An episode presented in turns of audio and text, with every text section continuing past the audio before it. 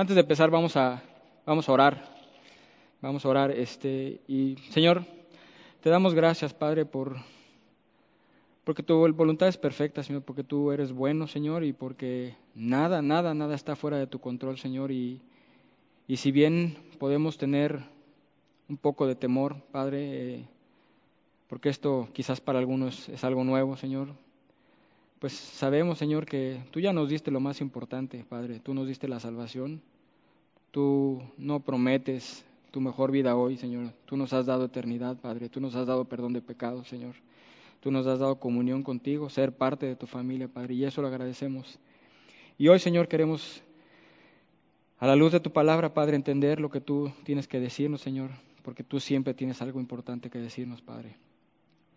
Y por favor, Padre, danos hambre de ti en este tiempo, Padre, reconfórtanos, llénanos de tu paz y enséñanos que tu perfecto amor echa fuera todo temor, Señor. Te damos gracias y te lo pedimos en nombre de nuestro Señor Jesús. Amén. Entonces vamos a empezar con esta porción es primera de Pedro 4, 12 al 19. En sesiones pasadas ya habíamos visto, ya hemos platicado, eh, bueno, mis compañeros habían hablado acerca de, esta carta, es dirigida principalmente a gentiles eh, en Asia Menor y algo que resalta mucho es que 13 veces viene la palabra padecer y en específico esta, esta porción la han titulado Padeciendo como cristianos. La vamos a leer completa después vamos a platicar un poco del contexto y vamos a ver cómo nos aplica a lo que está sucediendo el día de hoy. Dice, versículo 12, Amados, no os sorprendáis del fuego de prueba que os ha sobrevenido, como si alguna cosa extraña os aconteciese, sino gozaos por cuanto sois participantes de los padecimientos de Cristo, para que también en la revelación de su gloria, os gocéis con gran alegría. Si sois vituperados por el nombre de Cristo, sois bienaventurados porque el glorioso Espíritu de Dios reposa sobre nosotros.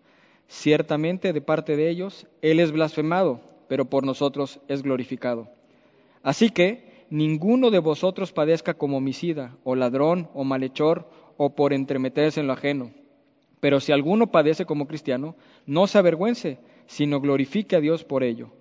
Porque es tiempo de que el juicio comience por la casa de Dios, y si primero comienza por nosotros, ¿Cuál será el fin de aquellos que no obedecen el Evangelio de Dios? Y si el justo con dificultad se salva, ¿en dónde aparecerá el impío y el pecador? De modo que los que padecen según la voluntad de Dios, encomienden sus almas al fiel Creador y hagan el bien. Entonces, el contexto que estamos viendo, a mí me encanta, la primera parte dice, amados, no os sorprendáis del fuego de prueba que os ha sobrevenido. Si se dan cuenta, Pedro aquí no les está diciendo, no les está vaticinando nada que les va a pasar, les está diciendo algo que ya les está pasando. Y este de no os sorprendáis es un verbo presente imperativo, les está diciendo algo que les está pasando. Acuérdense, el contexto del pueblo judío es, era un pueblo perseguido, estaban acostumbrados. Los gentiles no estaban acostumbrados a la persecución. Entonces, literal, para ellos era una sorpresa, tenían mucho miedo, ¿les suena? tenían mucho miedo y Pedro les está diciendo que no lo vean como algo extraño. Y vamos a ver más adelante con, citas relacionadas, vamos a notar cómo el Señor Jesús ya nos había advertido sobre esto. Después dice, si, sino gozaos, gozaos por cuanto sois participantes de los padecimientos de Cristo te pido por favor que me acompañes eh, a Mateo 5, 11 y 12. Mateo 5, 11 y 12, donde están las bienaventuranzas, por ahí lo vas a encontrar. Quiero que leamos, fíjense, dice, bienaventurados sois cuando por mi causa, estas son palabras de Jesús, os vituperen y os persigan y digan toda clase de mal contra vosotros, mintiendo, gozaos y alegraos, porque vuestro galardón es grande en los cielos. Y aquí lo que me gusta de la palabra, dice, porque vuestro galardón es grande en los cielos. Entonces tu mejor vida ahora no viene aquí. No me dice que si yo comparto del Señor mañana voy a tener un Ferrari. No me dice que mañana voy a ser más joven. No me dice que voy a ser más rico. No me dice que voy a ser más famoso ni más poderoso. Y hoy en la situación en la que estamos, de repente en las circunstancias en las que estamos viviendo, todo esto nos sorprende para darnos cuenta que podemos planear lo que queramos, podemos futurear lo que queramos, pero hoy, haciendo conciencia de esto, nos damos cuenta de lo frágil que es nuestra vida y que lo importante es esto, lo importante es la palabra de Dios y que Jesús vino a darte vida eterna, no a que tengas tu mejor vida hoy. Dice, si no gozaos por cuanto sois participantes de los padecimientos de Cristo, no dice, no gozáis por cuanto son participantes de, que decreten, de que hagan, de que pidan, y, de repente parece Jesús como, no el Señor, sino como un aladino, y a mí la verdad es que me causa extrañeza, no de gente que no cree, o que no es creyente o no es cristiano, me sorprende de hermanos en Cristo que, pues de repente dicen, yo ya le dije al Señor y ya le decreté y ya cancelé y ya te y ya hice, yo digo, bueno, va. Entonces cuando les preguntas a esas personas que para ellos quién es Jesús, lo primero que te contestan es que es el Hijo de Dios. Y yo digo, eso lo esperaría de alguien que no conoce a Jesús. Yo esperaría que un cristiano dijera a la pregunta de quién es Jesús, Jesús es mi Señor, no es el Hijo de Dios, es mi Señor. Y esa es la respuesta que tenemos que dar. ¿Y qué implica el señorío de, de Jesús? Someterse a su voluntad, eso es lo que significa. No que yo venga y le venga a mandar. Jesús no es mi aladino de los tres deseos. No, Él no va a hacer lo que yo quiera, por más que yo quiera torcer la palabra. Más adelante dice, si sois vituperados. Aquí me gusta porque eh, del versículo 14 al 15 da dos escenarios. El primero dice, si sois vituperados por el nombre de Cristo, sois bienaventurados, porque el glorioso Espíritu de Dios reposa sobre, vosotros. Ciertamente, de parte de ellos, Él es blasfemado pero por vosotros es glorificado. Y yo les quiero contar una experiencia personal. Aquí está hablando de un padecimiento como cristiano. Y puede haber muchos, pero hay uno principal. Cuando compartimos el Evangelio, yo creo que muchos que no éramos cristianos y ahora sí lo somos, hemos perdido amigos, hemos perdido trabajo, hemos perdido familia, y no de muerte, sino hemos perdido gente que nos ha dejado de hablar porque profesamos la fe en Cristo. Y esto es parte, y es un padecimiento y duele porque nosotros queremos a esas personas, queremos a esos amigos, ya no nos invitan a algunos lugares. Y, es, es parte de ser cristiano. Entonces a mí me da mucha risa cuando dicen, vente, ser cristiano es padrísimo, ven, te va a ir mejor. Yo les digo, a mí hace 20 años me compartieron y mi vida estaba muy chida. Yo soy cristiano porque es verdad, no porque está chido. Ojalá también puedas descubrir eso, que es verdad. Y en este contexto les platico, yo hace seis años que soy cristiano. Hace 20 años alguien tuvo bien a compartirme. Eh, yo me burlaba, quienes me conocen de tiempo atrás saben que me burlaba, los humillaba, eh, los trataba como ignorantes a cualquier cristiano que se me acercara, porque aparte a mí me gustaba leer mucho. Esa persona que me compartió, me compartió con mansedumbre. Y les voy a decir, él no me compartió y me dijo, bueno, Juan Luis, ven, acércate y y sé cristiano porque está chidísimo, porque te va a ir mejor. Con mucho amor me dijo, Juan Luis, si tú mañana mueres, ¿a dónde vas? Y yo le dije, mira, yo no creo en eso, sabía que era cristiano, dije, pero pues si hay un cielo, yo voy para allá porque yo soy buena persona. Y él me dijo, no, si tú mañana mueres, te vas a ir al infierno. Ya no lo dejé continuar, me burlé de él. Y 20 años después, bueno, 16 años después, esa persona estaba esperándome aquí, llorando.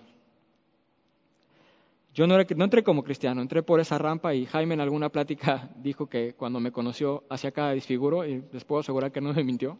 Me sentaba yo hasta adelante y con actitud retadora decía yo, ver qué tienen que decir estos cristianos. Y heme aquí. Esa persona me esperó llorando y yo dije, bueno, qué padre que haya llorado por mí. Sin embargo, decía yo, no tiene por qué hacerlo, yo a lo mejor no regreso el siguiente domingo. Y no entendí por qué lloraba, este, dije, pues yo ni siquiera me he convertido, ni, ni, quiero pertenecer a su religión, pero bueno, pues gracias que haya llorado por mí, padrísimo.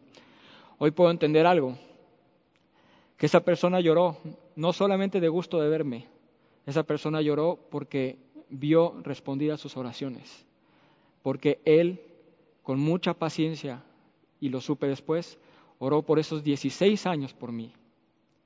Entonces, ¿qué pretexto tenemos para no compartir la palabra?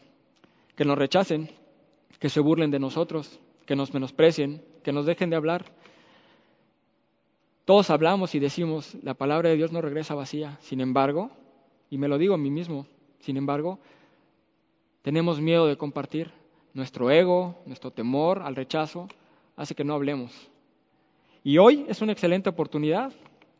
Quizás me puedes decir, Juan Luis, pues no tenemos a quién salir, estamos encerrados en casa. Y yo les puedo decir, wow, yo conozco chats en donde platican, se ven en persona y no platican, y en el chat platican como 50 horas. Bueno, pues seguramente tienes por ahí una vecina, una familia, un familiar, un amigo que está experimentando un temor intenso por lo que está pasando. Hoy es buen momento que le compartas la palabra de Dios, pero que le compartas la verdad, la verdad que, que contiene la escritura, no lo que tú supones. No adereces, no dulces, endulces la palabra de Dios. La palabra de Dios es clara y le puede dar gozo, le puede dar paz a esa persona. Y te lo digo yo, porque fui ateo.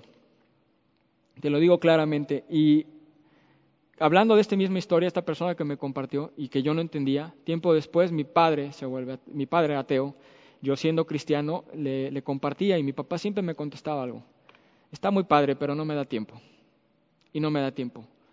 Seis meses antes de morir, él le da un paro respiratorio. Cristianos a mi lado me dicen, imponle manos, decreta, ata al espíritu del paro respiratorio. Lo único que hice fue hincarme y pedirle a Dios, Señor, no te lo lleves sin que Él se salvo.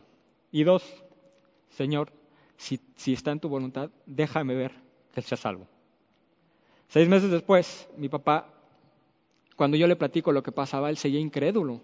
Su, su cama, su, su, almohada estaba llena de sangre y aún así él me decía que él no creía lo que le había pasado. Le dije, papá, lo que pasó fue un milagro. Por favor, entrega tu vida al Señor hasta con lágrimas. Y él me decía, es que no, no tengo tiempo, no, no puedo creer en lo que tú crees. Un día antes de morir él estaba bien, se pone mal, lo postra en una cama. Al otro día nos hablan y nos dicen que las posibilidades de que él dure 30 minutos son pocas. Corremos al hospital. Llego con él y le digo, papá, nos ponemos a cuentas con Dios. Y él me contesta, hoy sí. Quiero decirles que durante ese periodo que mi, que mi papá le da el paro respiratorio y muere, mi incredulidad me ganó y perdí la esperanza y dije, Señor, ni tú vas a poder cambiar a mi papá. Sin embargo, ese día mi papá, el hombre fuerte que yo conocía, estaba postrado en una cama, apenas podía mover la boca, no podía mover sus brazos fuertes ni sus piernas. Estaban llenas de moretones porque tenía una trombosis. Y cuando le digo, Padre, nos, papá, nos, ponemos a cuenta con Dios, mi papá dice, hoy sí. Ese día, en esos 30 minutos, escuché tres veces a mi papá hablar del Señor y clamarle. Ese día comprobé cuatro cosas. Una, que Dios existe, que Dios me escucha, que Dios me ama y que Dios siempre, y grábenselo, siempre cumple sus promesas. Nunca va a faltar. Quienes no eran cristianos en el velorio me decían, estás extrañamente tranquilo, como si yo fuera muy fuerte. Tuve una pérdida, pero tenía una sensación extraña de gozo, porque el Señor me había dejado ver que mi Padre lo aceptara. Entonces yo les pido, si son rechazados, si son, si son motivo de burla, compartan. Y les voy a decir por qué. Porque quizás hay un Juan Luis en su camino que años después les dé las gracias por haber aguantado vara, por haber, por haber soportado mis burlas. Y porque después de eso uno cae en la cuenta y dice, ¿sabes qué? Muchas veces estuve en peligro de accidentarme, muchas veces estuve en peligro de muerte por mis decisiones, por conflictos. Y Dios tuvo misericordia de mí para que después yo pudiera venir y decirle a esa persona, gracias, gracias porque aguantaste, gracias porque oraste por mí. Entonces, no dejen de compartir la palabra, no dejen de compartir el Evangelio como es, porque en serio, no saben qué puede pasar después. Y también cantamos, Señor, vemos toda esta crisis, las guerras, la economía, el, coronavirus, y decimos, Señor, ven ya y hacemos alabanzas. Y yo digo, bueno, perfecto, también nos dice la palabra, hablando en el contexto de Israel, que hasta que entre en la plenitud de los gentiles, yo digo, ajá, ¿y quién les va a compartir?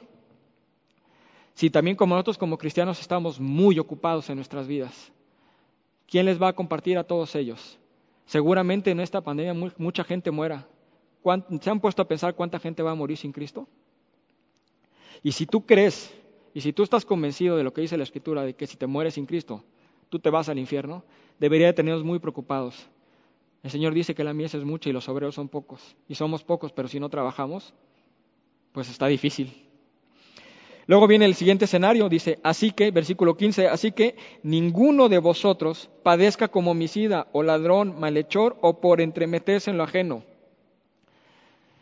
También aquí he visto cosas increíbles. Yo creo que todos en Facebook hemos visto esta frase de todo lo puedo en Cristo que me fortalece y pues parece que ahí es que Jesús me da un superpoder y, y mañana voy a cargar 300 kilos, voy a cargar un camión y eso no significa. Pero lo más increíble es encontrar hermanos en Cristo que tienen un problema con alguna amiga en Facebook y ponen, ¿cómo me cae mal la gente chismosa? Pero todo lo puedo en Cristo que me fortalece y yo digo, wow, increíble. Recientemente una hermana en Cristo me comenta que le compartió a su hermano y venía muy contenta y me dice, hermano, le dijo prácticamente, el hermano se acercó a ella y le dice, ¿sabes qué? Este, pues más para el compartido de Dios, pero así lo necesito. Y le dice, va, dime qué te pasa. Bueno, dice, básicamente lo que me está sucediendo es que pues hice una tranza en el trabajo. Entonces, pues ahora sí quiero escuchar de Jesús. Y le dice ella, bueno, va, dice, este, le empieza a querer compartir, le dice, no, bueno, pero ¿qué puedo hacer? Volvemos a lo mismo, como Jesús siendo un aladino o una pócima. Y le dice, bueno, yo creo que lo que podemos hacer es ayunar. Y cuando ella me estaba comentando esto, le dije, tú le dijiste que, que tenía que ayunar, le digo, ¿como para qué? Le digo, ah, le digo, se trata de decirle, bueno, Señor, eh, esta vez hice una tranza, es más, yo lo sé que hice una tranza, pero voy a ayunar para que tú voltees tu cara y hagas como que no viste. Y mira, se trata de un sacrificio, yo soy muy comelón, voy a, voy a ayunar hasta tres días, casi me voy a morir. Pero tú haz como que no viste y perdóname esta tranza enorme que acabo de hacer. Lo increíble no es lo que él dijo, porque eso esperaría de una persona que no cree. Lo increíble es esta hermana en Cristo que siguió pensando y le dijo, hermano, básicamente tú eres bueno. Lo único que te falta es Cristo en tu corazón. Y yo digo, ¿Qué parte no entendemos? Que si tú tienes dinero, poder, fama, todo lo que tú quieras, conocimiento, pero si tú no tienes a Cristo, tú no tienes nada, nada. Tú lo puedes leer en partes de la parábola. Aquel que dijo que iba a construir silos más grandes porque estaba siendo prosperado. Jesús le dijo, terco, ¿y si hoy te viene a pedir tu alma? Y lo sabemos de manera coloquial, dice, desnudos venimos, desnudos nos vamos, nada nos llevamos. Sin embargo, parece que eso no lo tomamos en cuenta hasta el día que morimos. Así que si tú eres, y le pasa mucho a los jóvenes, si tú eres joven y estás desperdiciando tu vida no siguiendo al Señor, hoy es momento que te des cuenta que pues los que nos vemos más viejos parece que estamos más cerca, pero tú no sabes. Ponte a cuentas con Dios. Acércate a Dios. Es el momento, el momento justo que lo debes de hacer. Versículo 16 dice, pero si alguno padece como cristiano, no se avergüence, sino glorifique a Dios por ello. ¿Cuál es la principal causa por la que no compartimos? Puede ser flojera, pero la primera causa yo se les voy a decir. Nos amamos mucho. Y el mundo nos enseña, y tú te puedes ir con cualquier psicólogo o coaching de superación personal, y lo primero que te van a decir cuando llegues con un problema es, venga, quiérete un poco más. Ámate, necesitas amarte. Y yo digo, no, la, escritura nos enseña que el problema es que nos amamos mucho. Y por eso el cristianismo no es igual a ninguna otra religión. En todas se trata de no sufrir, se trata de no hagas lo que quieras, que, este, no quieres que te hagan. Jesús te dice, deja que te hagan y ámalo. Aguanta, va contra corriente. Por eso no es tan popular. Pero luego te encuentras predicadores coaching que te dicen que usan la palabra de Dios y te venden tu mejor vida ahora y yo te digo, no lo sigas. Y se los digo abiertamente a la cámara porque conozco muchos de aquí y me da mucha tristeza. Aquí viene la verdad. Esas personas, si tú leyeras tu Biblia, te darás cuenta que esas personas, tú eres en la palabra de Dios. Y si también tú leyeras tu Biblia, también puedes entender que Pablo dice, más si un ángel del cielo o alguno de vos, si alguno de vosotros o un ángel del cielo les predicar un evangelio diferente al que os hemos anunciado, sea anatema. Anatema significa maldito. Entonces, ser cristiano no es conocer los hechos históricos de Jesús, no es creer en esos hechos históricos. La Biblia también nos dice que los demonios creen y tiemblan. Ser cristiano es someterse a la voluntad de Dios. Cuesta trabajo, te va a quitar cosas, pero es por tu bien y Dios nos ha dado vida eterna, nos ha dado una bendita esperanza. Ayer leía un anuncio en Facebook que decía, pandemia, fin del mundo, apocalipsis. Y yo decía, hace seis años yo pensaba lo mismo. La oí Apocalipsis decía la destrucción. Qué horrible. Y bueno, y, lees la Biblia y evidentemente yo digo, a todos ellos ecologistas que se están preocupando por el mundo, le digo, vayan a Apocalipsis porque vean lo que el Señor le va a hacer. Eso sí va a estar grueso. Pero si tú eres cristiano, Apocalipsis significa una bendita esperanza para nosotros. Tú la puedes encontrar. Para lo que unos son terror, para nosotros es la bendita esperanza. Entonces, es parte, compartir es parte de darle gloria al Señor en todo esto. Y luego versículo 17 dice, porque es tiempo de que el juicio comience por la casa de Dios, y si primero comienza por nosotros, ¿cuál será el fin de aquellos que no obedecen el Evangelio de Dios? Te pido por favor que me acompañes a Lucas. Es Lucas 12:47. 12:47. Mm, dice, aquí está hablando eh, del siervo, que por cierto, la traducción de siervo, este, para todos aquellos que le dan órdenes al Señor, siervo significa realmente esclavo. Entonces somos esclavos del Señor porque fuimos comprados por su sangre, por su sacrificio, y le pertenecemos a Él. No le nunca he visto que un esclavo le pueda dar órdenes a su amo o al Señor. Eh, entonces aquí queda muy claro y se descarta todo eso. Dice, si aquel siervo que conociendo la voluntad de su Señor no se preparó ni hizo conforme a su voluntad, recibirá muchos azotes. Mas el que sin conocerla hizo cosas dignas de azotes, perdón, e hizo cosas dignas de azotes, será eh, azotado poco, porque a todo aquel a quien se le haya dado mucho, mucho se le demandará, y al que mucho se le haya confiado, más se le pedirá. Si tú ya recibiste la palabra de Dios, si tú la conoces y la entiendes bien, si tú sabes que Jesús es el Señor y tú estás guardando su palabra, el Señor te ha dado mucho, te ha revelado su palabra. Tenemos una gran responsabilidad y no la estamos haciendo. Hoy es un gran momento. De repente pedimos que todo esto se quite porque tenemos temor, pero también nos hemos dado cuenta que es una gran oportunidad. Se nos olvida rápidamente porque somos egoístas. Y somos egoístas en todo y lo podemos ver. Hace dos domingos me encontraba una hermanita que recurrentemente en el servicio de la una me la encontraba y llegaba pues a la mitad de la prédica de Jaime y yo decía, bueno, a lo mejor se quiere saltar la parte de las limonas, ¿no?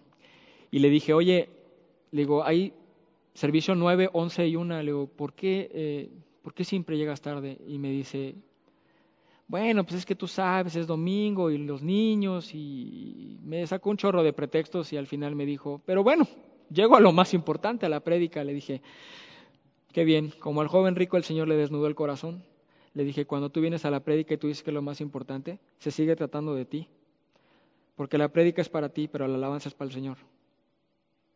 Entonces cuando tú no vienes a la alabanza, tú le estás diciendo al Señor que se sigue tratando de ti. Vienes a ver qué te dice pero no le quieres dar la honra y no lo quieres alabar. Cuidado con eso también. Eh, bueno, después en versículo, me voy a saltar el versículo 18, versículo 19, dice, de modo que de los que padecen, y subraya por favor en tu Biblia, según la voluntad de Dios, encomienden sus almas al fiel Creador y hagan el bien. Y te lo repito, de modo que los que padecen según la voluntad de Dios. Entonces, esto, a esto, para esto fuimos, fuimos eh, llamados, para esto fuimos puestos. Si no, busca en tu Biblia. Fuimos también llamados a padecer. Jesús no nos mintió, no dijo que si lo seguíamos a Él todo iba a ser miel sobre hojuelas. Él nos dice, en el mundo tendrás aflicción y tribulación. Sí, pero confiad, yo he vencido al mundo. Si eso tú no lo abrazas o tú no lo crees y tú sigues, sigues creyendo a tu predicador favorito que te dice que Él quiere tu mejor vida ahora, allá tú. Es bien fácil construirse una realidad, pero como te lo dije, yo soy cristiano porque es verdad.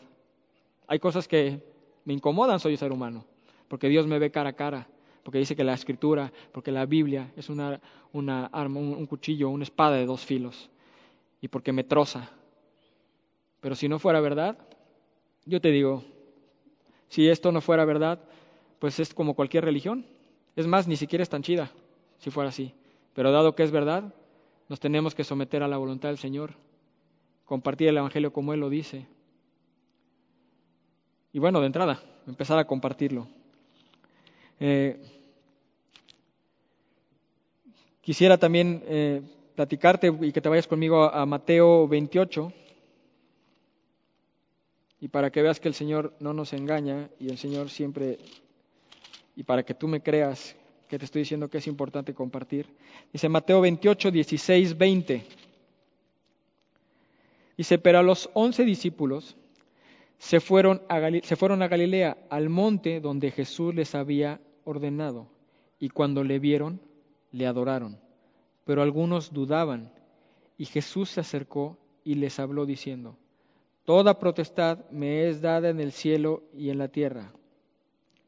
Volvemos a lo mismo, cuando dice aquí, toda potestad me es dada en el cielo y en la tierra, volvemos a lo mismo, que parte de que Jesús es el Señor se nos olvida. Por tanto, id y haced discípulos a todas las naciones, bautizándolos en el nombre del Padre, del Hijo y del Espíritu Santo, enseñándoles que guarden todas las cosas que os he mandado. Volvemos a lo mismo, enseñándoles que guarden todas las cosas que os he mandado no las que a ti se te ocurren, no las que tú crees que son las que Él dice. Su escritura es muy clara y hay muchas cosas que el Señor nos ha mandado y muchas cosas que hemos dejado de hacer o que no estamos haciendo. Y viene una promesa. Y esta a mí me gusta mucho porque en, en momentos como los que estamos viviendo ahorita, sin duda hay temor, sin duda hay preocupación y, y en esta tormenta que está pasando entre la economía, la violencia, eh, la falta de trabajo y esta pandemia que está sucediendo, me imagino yendo en esa barca con Jesús, con las olas tremendamente a punto de quebrar el barco y a punto de tirarnos. Y si tú abrazas que esto es verdad, yo digo, Señor, pues sí me gusta mi vida, pero si me tengo que ir y si tengo que atravesar esta tormenta, a esa bendita esperanza, esa playa calmada que está en el fondo, que es la bendita esperanza descrita en Apocalipsis. Esa vida eterna a tu lado, esa gran comunión con Dios. Solamente quiero saber que en ese barco vas tú. Es lo único que yo necesito. Justo, la Biblia es muy bonita porque nos enseña y nos da ejemplos. Y todo el tiempo es Jesús mediante sus parábolas, mediante historias, mediante vivencias que tuvieron los apóstoles te puedes dar cuenta del carácter de Jesús. Él no se distrae, Él no está fuera de control de las cosas.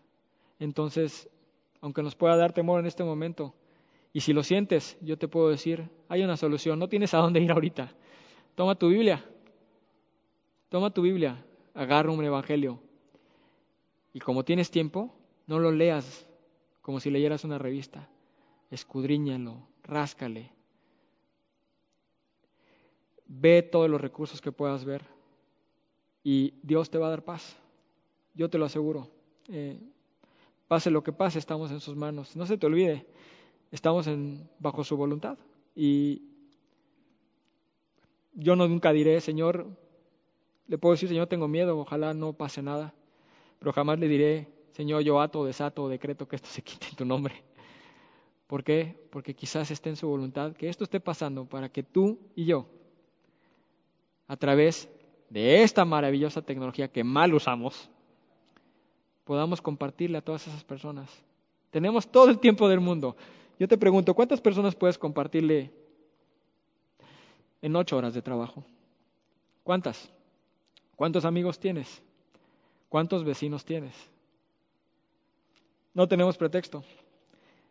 Podemos inventarnos cualquier cosa. Yo puedo decir que, bueno, pues ahorita tengo que pensar en el trabajo y, y no sé si vayas a regresar a tu trabajo en un mes, en dos, o no sé, pero tienes bastante tiempo para hacerlo. Y, en esta gran comisión, eh, también les quiero, no te vayas ahí, Lucas 17, 10, dice el deber del siervo, el deber del esclavo, dice, así también vosotros cuando hayáis hecho todo lo que os ha sido ordenado, decid, siervos, siervos inútiles somos pues lo que debíamos hacer, hicimos. Y yo te voy a decir algo, cuando empecé a leer mi Biblia empezando a ser cristiano y que me metí a Apocalipsis y me platicaban y decían cómo Juan, Juan describe lo que él apenas puede comprender porque literalmente no comprende lo que está viendo, entonces dice, esto es como esto, esto es como el otro. Y yo decía, wow. Y me hago la pregunta que me hacía la pregunta que todos hacían, oye, ¿y si como mucho helado no engordaré? Y si esto y el otro. Y estaba yo muy emocionado por todo ese paraíso descrito. Cuando tú te permaneces en el Señor y lees, ahora, el día que yo tenga que cerrar mis ojos y los abra, y Dios con su dedo juegue cada lágrima que derramé por su nombre, y abra mis ojos y esté el Señor frente a mí y me diga, valió la pena, ¿verdad? Eso lo habrá valido todo. Todo. Ya no me interesa si es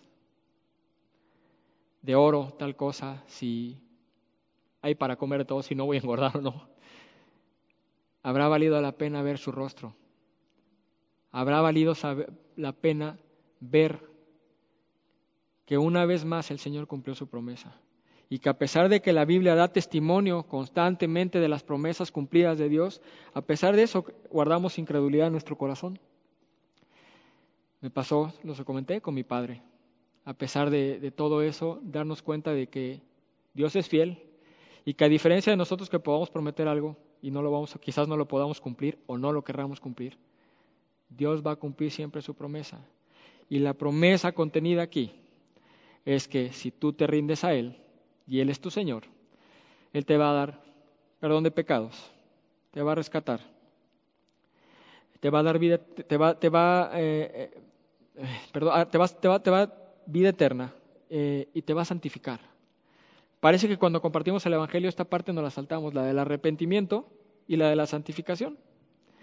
Entonces surgen frases como de, wow, estaría padre que fueras cristiano. Bueno, esencialmente eres una buena persona, nada más te falta ser cristiano. Pero si tú entendieras que parte de eso, si tú no te arrepientes, tú no tienes perdón de pecados. Y si tú no eres santificado, tú no verás al Señor. Y parte de la santificación es someterse a la voluntad del Señor, descrita en la Escritura. Si tú sigues siendo como esos incrédulos que dicen, es que yo creo que Dios, yo les voy a decir algo, cuando tengo oportunidad de compartirle a alguien, le digo, mira, en el momento en que yo empiece a decir, yo creo que Dios, ahí me paras, porque le estoy echando de mi cosecha. Le digo, pero si yo te digo, Dios dice o la Biblia dice, no te enojes conmigo, eso dice ahí.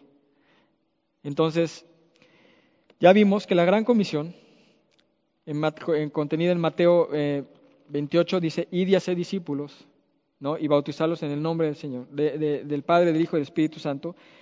Y en Lucas nos dice lo que debemos hacer. Yo te digo, si esto nos pide el Señor, y nos dice claramente que vamos a padecer. Vamos a padecer por ello. Y algunos han padecido fuertemente y, y me da risa porque ves a toda esta gente que te dice, venga, Dios quiere que tú nada más crees en Jesús, Él quiere que tú seas feliz, tú quieres esto. Yo le digo, wow, ¿por qué no vas a, a Zimbabue? Eh, ayer estaba leyendo una noticia que en China eh, la semana pasada me parece que 50 cristianos fueron asesinados por predicar la palabra de Dios. Eso no sale en las noticias, eso no, no es tan espectacular, eso no llama tanto la atención. Pero esas personas fueron a predicar la palabra de verdad a un lugar hostil, un lugar en donde predicar tu fe, como les estaba pasando en Asia Menor en este contexto de, esta, de este libro, de Primera de Pedro, pues hay persecución y hay muerte. Entonces todos estos que te dicen que Dios quiere lo mejor para ti, yo digo, wow, yo te invito, ve a esos lugares y dile al niño que no puede comer que no tiene suficiente fe y por eso no tiene una casa enorme en Beverly Hills. Eh, para finalizar, volvemos a lo mismo, la gran comisión. Eso es lo que tenemos que hacer. Y yo lo único que te quiero preguntar antes de terminar, ¿cuánto has padecido hoy? ¿Cuánto has padecido hoy como cristiano? Esto es lo que Dios nos llamó a hacer. ¿Cuánto tiempo más vas a esperar a ver que Efesios nos dice que venimos, que estamos muertos en delitos y pecados? No dice moribundos, dice muertos. ¿Cuánto tiempo vas a esperar para ver a tu vecino, para ver a tu amigo, para ver a tu familiar muerto, caminando ahí y quizás mañana no lo veas. ¿A dónde va a ir? ¿A dónde va a ir? ¿Cuánto, ¿Cuánto tiempo vas a perder la oportunidad para compartir la palabra de Dios? Y esto es lo que estaba pasando en este contexto. En el contexto de ellos era eso. Predicaban su fe y estaban siendo perseguidos. Tú tienes una ventaja. Aquí en México, que yo sepa, todavía no nos persiguen por ser cristianos. Lo más que pasa es como la historia que platiqué. Que me burle o que alguien se mofe de ti. Pero nadie te mata por ser cristiano. Aún. No desaproveches tu tiempo. Y bueno, antes de empezar a orar, este, te quiero hacer una recomendación. Este, ya habíamos dicho hace rato, eh, Semilla tiene muchos recursos, son casi 15 años. Métete, por favor, tienes mucho tiempo. Eh, ahora eh, parece también que los, los maestros de discipulado van a estar en contacto con, sus alumnos. es una gran oportunidad para orar juntos, para orar por nuestras autoridades, por, por buenas decisiones, porque quizás no ha venido lo peor, pero y toma tus precauciones, ¿no? Eh, vamos a dar gracias. Señor, y te damos gracias, Padre, por porque tú eres bueno, Padre, porque tú a través de tu palabra nos muestras, Señor, que que contigo lo tenemos todo y sin ti no tenemos nada, Padre y que no hay nada más que añadirle a tu palabra y no hay nada más que añadirte a ti, Señor, sino que contigo basta, Señor, para que en medio de cualquier situación terrible y fea, Señor, eh, podemos tener la certeza, Padre, que tú no te distraes y que estás con nosotros, Padre. Te pido que en este tiempo en que pase todo esto, Padre, tú nos des hambre de ti, Señor, que te busquemos, Padre, y que te busquemos a través de la palabra, Padre, que también nos des valor, que nos des de nuevo para compartir la palabra a todo aquel que lo necesite, Señor, al que se nos tope enfrente literalmente en la computadora, Padre. Te pido por nuestras autoridades que en los días siguientes van a tener que tomar decisiones muy difíciles, Señor. Te pido por todas las personas que no te conocen, Señor. Te pido que tengas misericordia, Señor, por, por ellos, Padre, y que haya alguien que les comparta, Padre, y, que puedan tener lo que tú nos has dado por gracia, Señor, que es la salvación. Te damos gracias porque tu palabra es rica, Señor, y que a veces tenemos que pasar estos tiempos, Señor, para tomar un respiro, no tener nada que hacer, Señor, y escudriñarla y verla, Señor, y, y saber, Padre, que tú eres todopoderoso, Padre, y que todas las cosas que pasan están en tu voluntad y que nada va a pasar si no está en tu voluntad, Señor. Así que, Señor, tú tómanos fuerte de, tu mano, Señor, porque si no nos vamos a perder, Padre, y danos la fortaleza, Padre, Señor, para seguir ceñidos en tu palabra y permanecer.